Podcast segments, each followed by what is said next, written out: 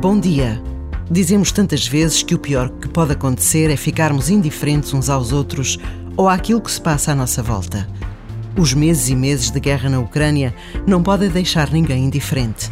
O rigor do inverno vai tornar tudo mais difícil, mais sofrido, mais doloroso.